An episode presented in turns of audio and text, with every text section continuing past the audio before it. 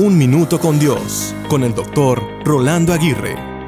Yo he escuchado frecuentemente lo que le llamo los peros más grandes. Entre ellos están, pero no tengo tiempo, pero no se me ha dado la oportunidad, pero no soy capaz, pero no tengo la experiencia, pero no creo que pueda, pero no podré hacerlo, entre otros más. Los peros son múltiples excusas, quejas o pretextos que usamos para no querer hacer algo, para no emprenderlo o para obviar lo que es debido.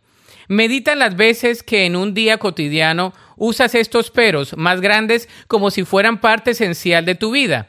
Alguien dijo que si comenzamos a eliminar los peros de nuestro léxico, podremos habilitar los comos para poder llevar a cabo lo que parece ser imposible. Dios es experto en eliminar los peros de nuestras vidas y transformarlos siempre para su gloria. Por ejemplo, nosotros merecíamos condenación, pero Él nos dio libertad. Nosotros merecíamos muerte, pero Él nos dio vida eterna. Nosotros merecíamos la separación, pero Él nos ha adoptado como sus hijos. Nosotros no merecíamos tanto amor, pero Él nos ha amado con amor eterno.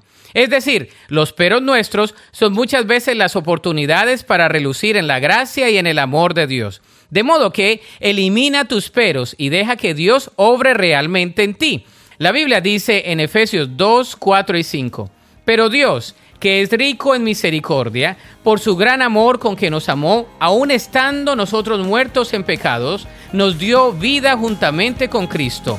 Por gracia sois salvos. Para escuchar episodios anteriores, visita unminutocondios.org.